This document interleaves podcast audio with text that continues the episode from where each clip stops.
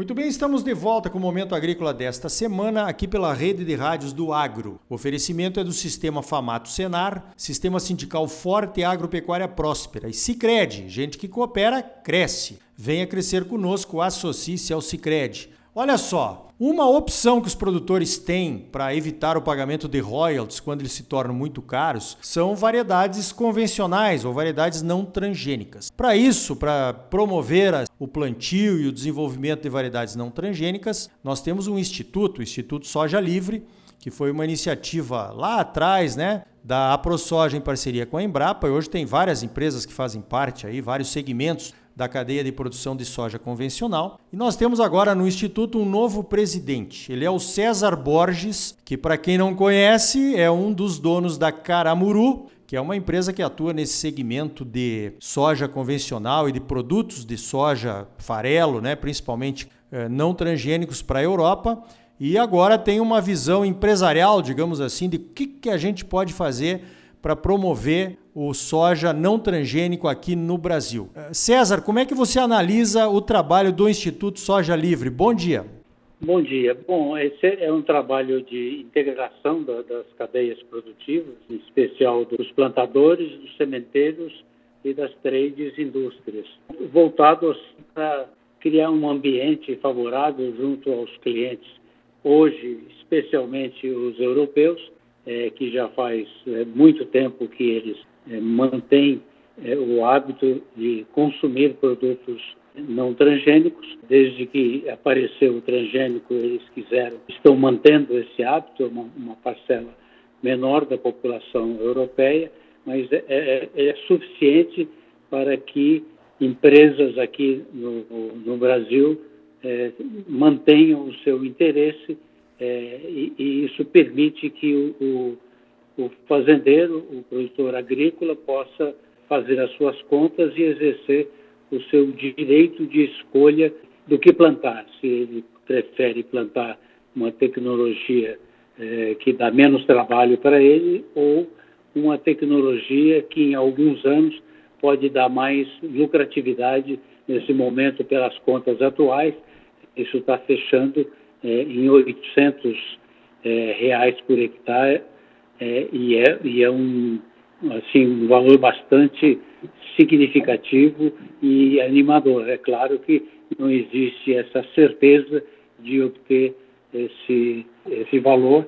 Agora, para mexer nisso, certamente a gente tem que é, sensibilizar os clientes, nesse momento europeus, para que eles tenham um horizonte não só para o ano seguinte, não só para a safra seguinte, mas pelo menos é, para duas safras à frente, para que a gente possa é, ter mais é, tranquilidade e segurança em fazer os investimentos sementeiros, as trades, as indústrias, para que isso venha a ser algo é, que traga um ambiente mais seguro para você não ficar toda hora tendo que é, ou compra ou não compra. A gente não pode dar segurança hoje para o pro produtor, porque a gente também não tem a segurança é, do, do, nosso consumidor. Então, a gente gostaria muito de criar um ambiente que fosse mais seguro para ambos.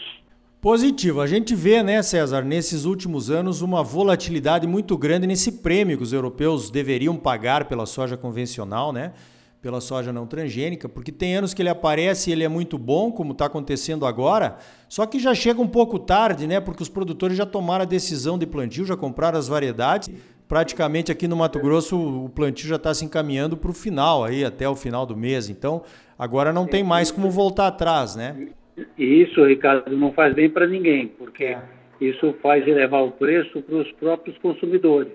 Que se houvesse uma, um ambiente de confiança e eles pudessem comprar safras mais adiante, é, eles dariam mais segurança para os produtores e essa volatilidade ela seria muito menor, é, certamente. Agora, César, você que tem aí uma experiência muito grande com a Caramuru nessa questão de exportação de produtos não transgênicos, como é o caso que vocês fazem com a com o farelo de soja de alto de alta proteína e tal e coisa. Por que que isso acontece? Os europeus não entendem que eles teriam que ter uma digamos assim, uma oferta mais regular desta soja, negociando esse prêmio antecipadamente? Por que, que isso está acontecendo, essa volatilidade aí desse prêmio no mercado, César, na tua opinião? Então, eu, eu, eu entendo que é, é, é exatamente por essa falta de ambiente de negociar é, um futuro mais longo. É, se, se os, é, os clientes, em especial esses de, de, de do concentrado, do, do farelo é, da, concentrado, que, que é normalmente usado para alimentação de salmão, né, em especial na Noruega, é, esse pessoal certamente eles teriam é, um ambiente mais favorável, que é um produto de, de alto valor agregado. Então, é, eu entendo que seria muito conveniente. Eu acho que isso é uma questão de tempo, as pessoas vão ganhando confiança, a gente já tem um ambiente que a gente assegura que não vai comprar de fazenda desmatada a partir de um certo ano. Então, eu acho que isso, a gente vai construindo esse ambiente e eu espero que isso, mais dia, menos dia, a gente consiga é, chegar nessa condição de fazer é, duas, três safras para frente, dando segurança para os sementeiros, dando segurança para os fazendeiros e para nós também, e, e para eles, que aí a, a oscilação é, não seria desse tamanho que tem sido. Positivo. Bom, nós falamos então da, da ponta final, que é o consumidor europeu, né, que deveria ter um interesse maior em se garantir antecipadamente a respeito dessa, desse fornecimento de soja convencional para atender lá suas necessidades. Agora nós temos a ponta de cá, que é do produtor, principalmente aqui do Mato Grosso, né, onde o Instituto atua mais. Como é que o Instituto atua, César, para mostrar para esse produtor as vantagens do plantio da soja convencional?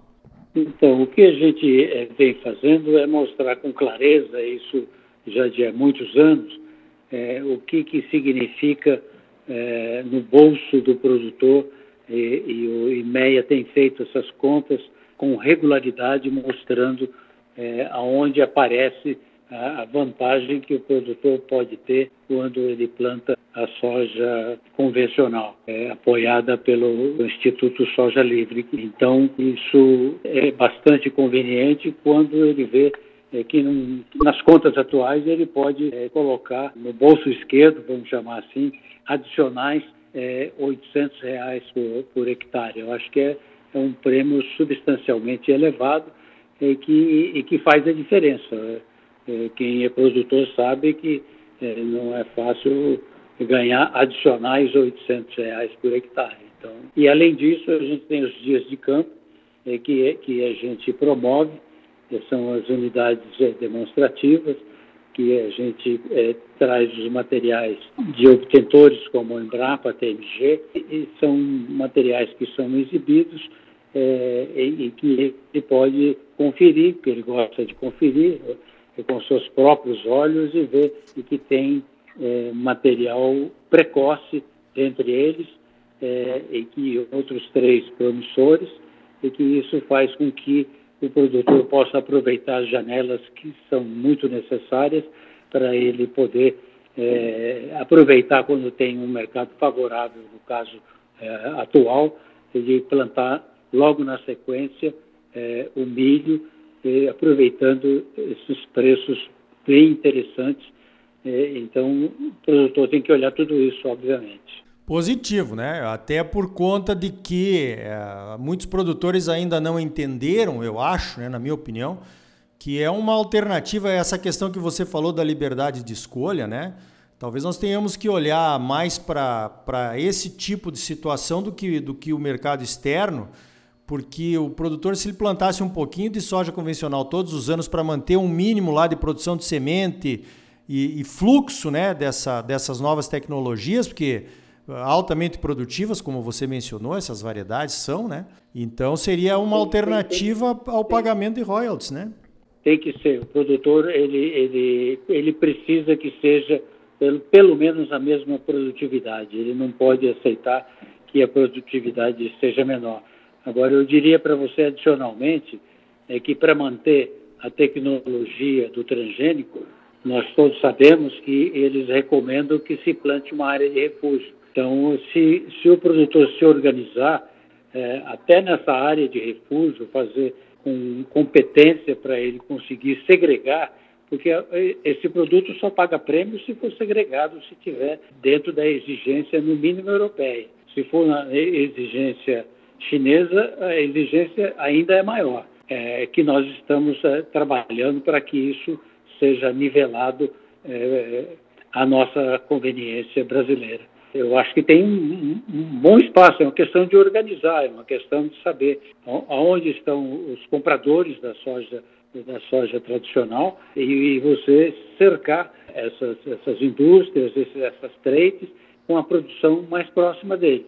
Eu acho que isso faz bem para todos.